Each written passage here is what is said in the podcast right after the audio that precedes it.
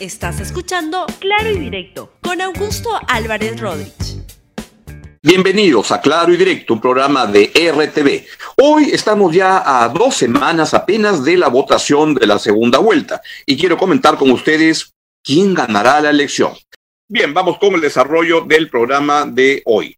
Ayer en la noche se produjo un debate, el debate entre los equipos técnicos de Perú Libre y de Fuerza Popular. Un debate que normalmente los debates técnicos no convocan tanto interés, pero este sí, porque lo que estamos viviendo es una elección tremendamente intensa, con una gran expectativa de la uh, población. Y yo me permito decirles por qué es que este debate ha generado tanta atención mi indicador es la, la, la, audiencia del programa que transmitimos ayer, que condujimos, este, conducimos con, con Rosa María Palacios y conmigo, tuvo una tremenda audiencia, que es una expresión de, del interés de la gente, pero además estaba en todos los canales en señal abierta en el país y en los canales de cable de noticias.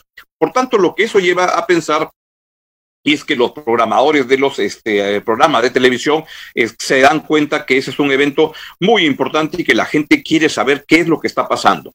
Y fue un, un, evento en el cual pues nos acercamos a eso. Yo tengo que decir que la verdad, lamentablemente, en general, no es que salga con una idea muy clara de, de lo que va a pasar en el Perú, cualquiera que gane, pero creo que me dio una mayor claridad lo que pensaría ser Fuerza Popular, porque fue mucho más claro con los distintos técnicos que presentaron, especialmente en tres de ellos, que son el señor Carranza, Luis Carranza en la parte económica, el señor Los Pigros en la parte de seguridad y el señor Carlos Bruce en la parte de infraestructura y de descentralización. Creo que fue bastante claro de por dónde pretenden este, manejar los asuntos. Creo que en esas tres áreas hubo un triunfo de, Fuerza Popular.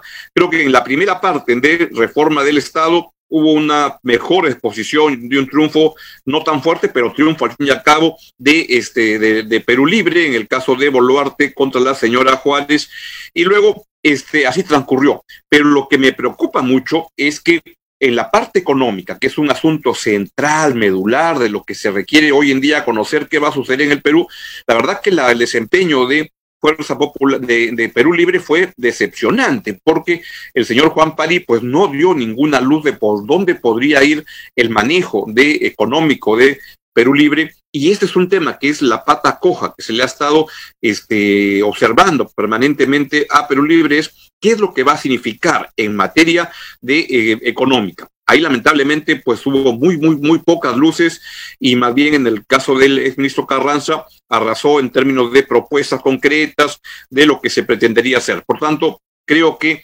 ahí no ha habido claridad y es un asunto medular.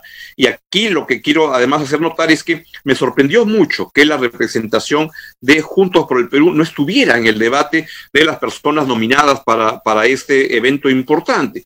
O sea, el, grupo de, eh, de Juntos por el Perú, que en teoría tiene una alianza con el señor Castillo, pues tenía el, cuadros técnicos para manejar un debate en materia económica.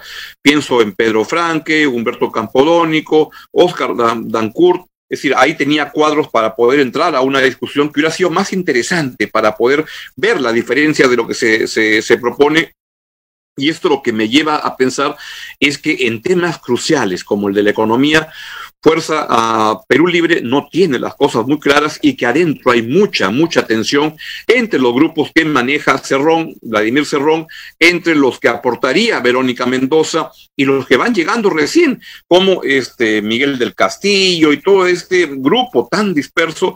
Y yo la verdad que sí tengo mucho deseo de poder entender qué cosa haría el señor Pedro Castillo si fuera presidente de la República. Porque además, debo decir que este, las posibilidades de que el señor Pedro Castillo gane son más altas de, del triunfo de la señora Keiko Fujimori. Y eso me lleva a plantearles las encuestas que aparecieron el día de ayer. La primera es la del IEP y ahí lo que se ve es cómo va creciendo la este, intención de voto del señor Pedro Castillo, que en ese momento, a dos semanas de la votación, y el campo de esta encuesta se cerró el día este, sábado, o sea que ha recogido todos los incidentes de la semana pasada, los desaciertos y lo que se ha conocido de lo que piensa el señor Guillermo Bermejo de Perú Libre, que piensan quedarse todo lo que sea porque son un gobierno revolucionario y no sé qué tanta cosa, y este, los ataques a la prensa, etcétera Eso lo que se ve es que no le ha hecho ni Yaya al equipo de Perú Libre y que su, eh, su la intención de voto va subiendo y ya está en un nivel, si podemos pasar por favor al siguiente cuadro, ya está en un nivel en el cual Pedro Castillo está en 44.8%, eh, que significa una diferencia frente a la encuesta anterior, que fue la, la, la semana previa de mayo, de 8.3 puntos porcentuales. En el caso de Keiko Fujimori también ha crecido, pero una proporción menor, y ha pasado de 29.6 a 34.4.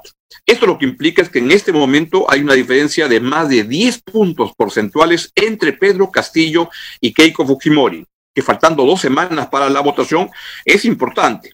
Hay, sin embargo, un número relevante de personas que están pensando votar todavía en blanco o nulo o que aún no se decide, que ambos sumarían un 19, 18% estos dos segmentos se han ido reduciendo en la última semana porque a medida que nos vamos acercando al momento de la votación, pues ya la gente deja de estar pensando en votar blanco o nulo y se va decidiendo por alguno de los candidatos.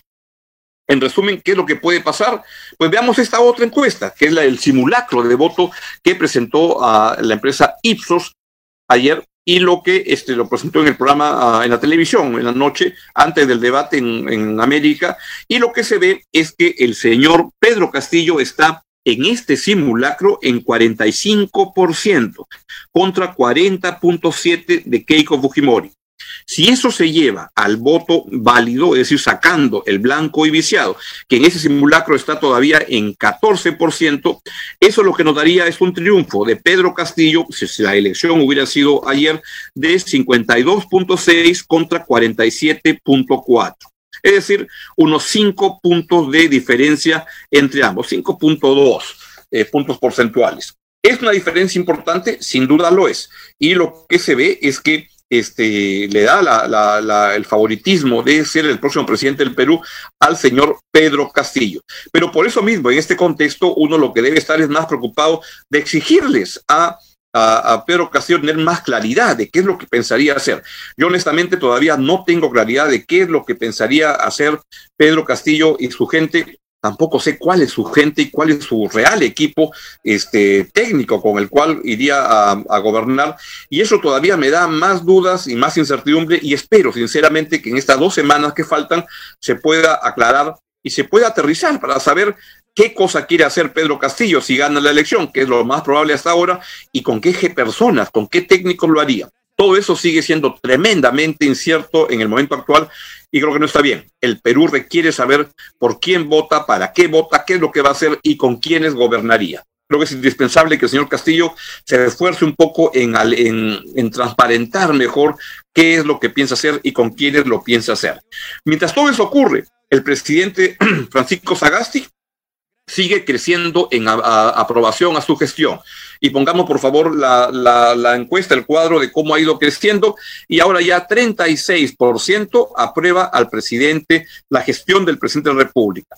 Esto significa un crecimiento de 16 puntos porcentuales con respecto al indicador de 20% que tenía en marzo de este año y sospecho que eso está muy vinculado a que la vacuna está llegando. cuando ya estábamos casi con, una sensación de que nunca iba a llegar a por acá, ha comenzado a acelerarse y está llegando la, la, vacuna. Hoy se están vacunando las personas de 60 de 65 a 69 años y los rezagados de mayores edad, pero está avanzando y se prevé que el primero de julio empieza la vacunación para la gente de 50 años. Es una gran noticia porque la única manera de poder derrotar y estar preparados para derrotar a este tremendo, tremendo virus, a esta pandemia, es con la vacuna y vamos a ver si es que se apuntala en esa dirección. Sagasti con un estilo de, un, estilo de perfil bajo, relativamente discreto, está haciendo creo que yo un gran papel y está sacando adelante una presidencia en un contexto tremendamente complicado. Bien, eso es todo lo que les quería decir. Cuídese mucho y apoya a los que menos tienen. Chao, chao. Gracias por escuchar Claro y Directo con Augusto Álvarez Rodríguez. Suscríbete para que disfrutes más contenidos.